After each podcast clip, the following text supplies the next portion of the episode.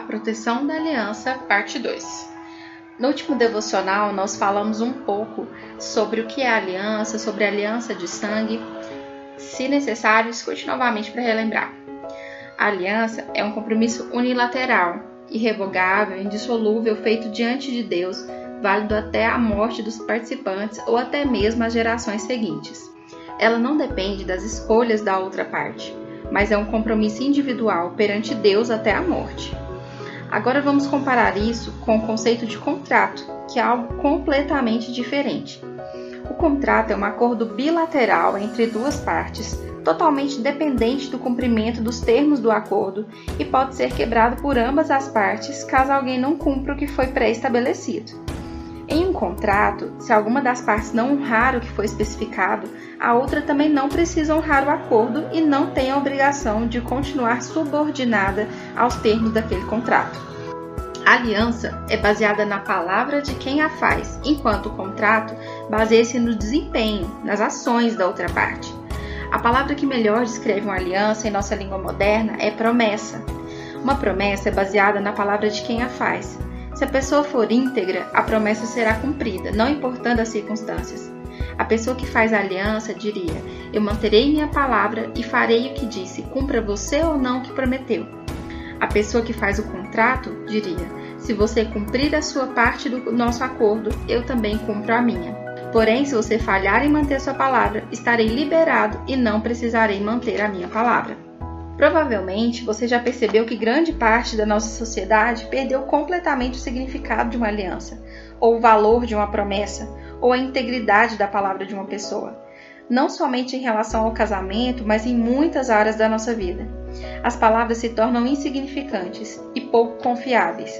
Isso é uma grande infelicidade, porque a confiança tem sua raiz na integridade da palavra de uma pessoa. Eu estou certa de que cada um de nós pode se lembrar de alguém que nos tenha decepcionado por não honrar a palavra que nos deu. Entretanto, ficar olhando para todas as pessoas que não honraram suas palavras para conosco é um indicativo da forma de pensar de uma pessoa em pulgadade. Um homem livre preocupa-se em ser uma pessoa íntegra que mantém sua palavra ou em saber em quais áreas ele tem permitido que sua palavra seja dependente das circunstâncias e escolha das outras pessoas. Princípios são como faróis eles não se moverão, não importa quão grande seja o seu navio, ou quantas pessoas estão a bordo dele, ou ainda que distância seu navio está do farol. Não importa se o seu mapa mostra pedras e um farol adiante ou não.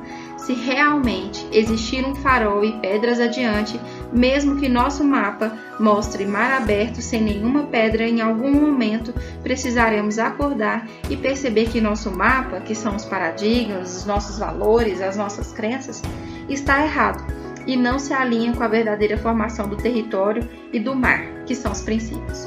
Restos de outros navios destruídos nas pedras à nossa frente podem ser um bom indicador de que nosso mapa está errado.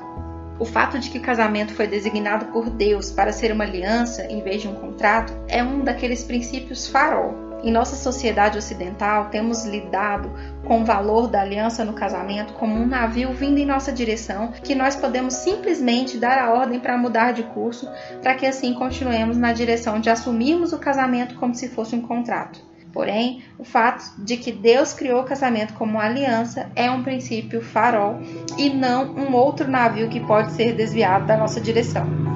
Infelizmente, o resultado é que estamos dirigindo nosso navio em direção às pedras, enquanto continuamos a reclamar porque o farol não está saindo do nosso caminho. Nós, como sociedade, continuamos a crer que o nosso mapa, que é o valor do casamento como um contrato, está correto, mesmo assistindo a um número cada vez maior de navios colidindo com as pedras bem na nossa frente. Infelizmente, nós temos experimentado uma grande mudança de valores nos últimos 50 anos, em que a aliança tem sido trocada pelo contrato de casamento. Contudo, durante a cerimônia de casamento, nós ainda usamos uma linguagem de aliança e fingimos que acreditamos se tratar de uma aliança. O valor da aliança no casamento diria: Eu estou irrevogavelmente comprometido com você até que a morte nos separe. Meu compromisso com você não está relacionado de forma alguma com a sua performance ou com as escolhas que você fizer. É um compromisso unilateral diante de Deus até a morte. Esse é o compromisso que Jesus tem conosco. Em contrapartida, o valor de contrato diria: Eu cumprirei minha parte nessa barganha caso você cumpra a sua. Se você me fizer infeliz ou não cumprir o que prometeu, então eu deixarei encontrarei outra pessoa que me faça feliz e que mantenha suas promessas. E se você me deixar, eu certamente partirei para outra e encontrarei outra pessoa. O resultado dessa troca de valores tem sido devastador para a família e para a sociedade. Agora nós temos uma geração de pessoas crescendo sem nenhum senso de continuidade em nada. Tudo é temporário e não há estabilidade na vida. Você pode até dizer a essas pessoas que Deus é estável, que Sua palavra diz que Ele nunca muda, e ainda assim elas não conseguem acreditar. O propósito da aliança é proteger o coração de qualquer dano. À medida que abandonamos o valor da aliança no casamento, várias pessoas têm exposto o coração dos nossos jovens às pressões e dores que Deus nunca desejou que alguém experimentasse. Por causa dessa dor e ferida profundas, fugir da dor e evitar ser ferido pelos outros tem se tornado algo de grande valor e passou a ser a força motora da vida de um grande número de pessoas. Quando a cerca de proteção da aliança não está presente ao redor de um casal, assim como a camada de esmalte que protege o nervo do nosso dente, cada pessoa começa a criar uma cerca protetora ao redor do seu próprio coração. Assim, o cônjuge conviverá com o medo constante de que, se ele não atender às expectativas do seu cônjuge, ele o abandonará. Se eu cometer um grave erro, se eu fizer algo que o machuque ou o deixe com raiva, ele poderá me abandonar. Esse tipo de medo é constante quando a cerca protetora da aliança não está presente em um casamento. Isso leva os parceiros a esconderem e manterem segredos um do outro.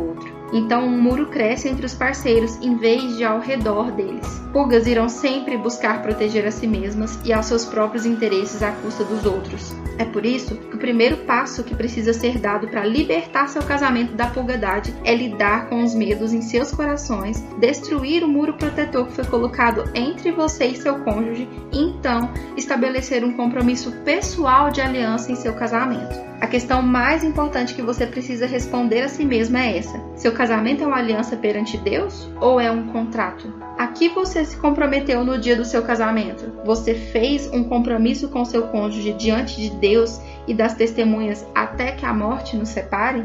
Quais palavras, votos você realmente pronunciou? Você é uma pulga controlada pelas palavras e ações do seu cônjuge e de outras pessoas?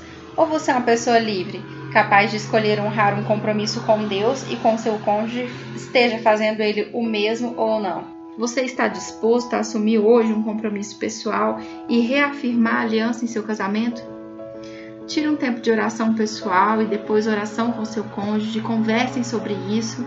Entendam juntos se até hoje o seu casamento tem sido mais um contrato do que uma aliança e, se necessário, se disponham a assumir hoje, juntos, esse compromisso pessoal e reafirmar essa aliança do seu casamento com Deus e com seu cônjuge.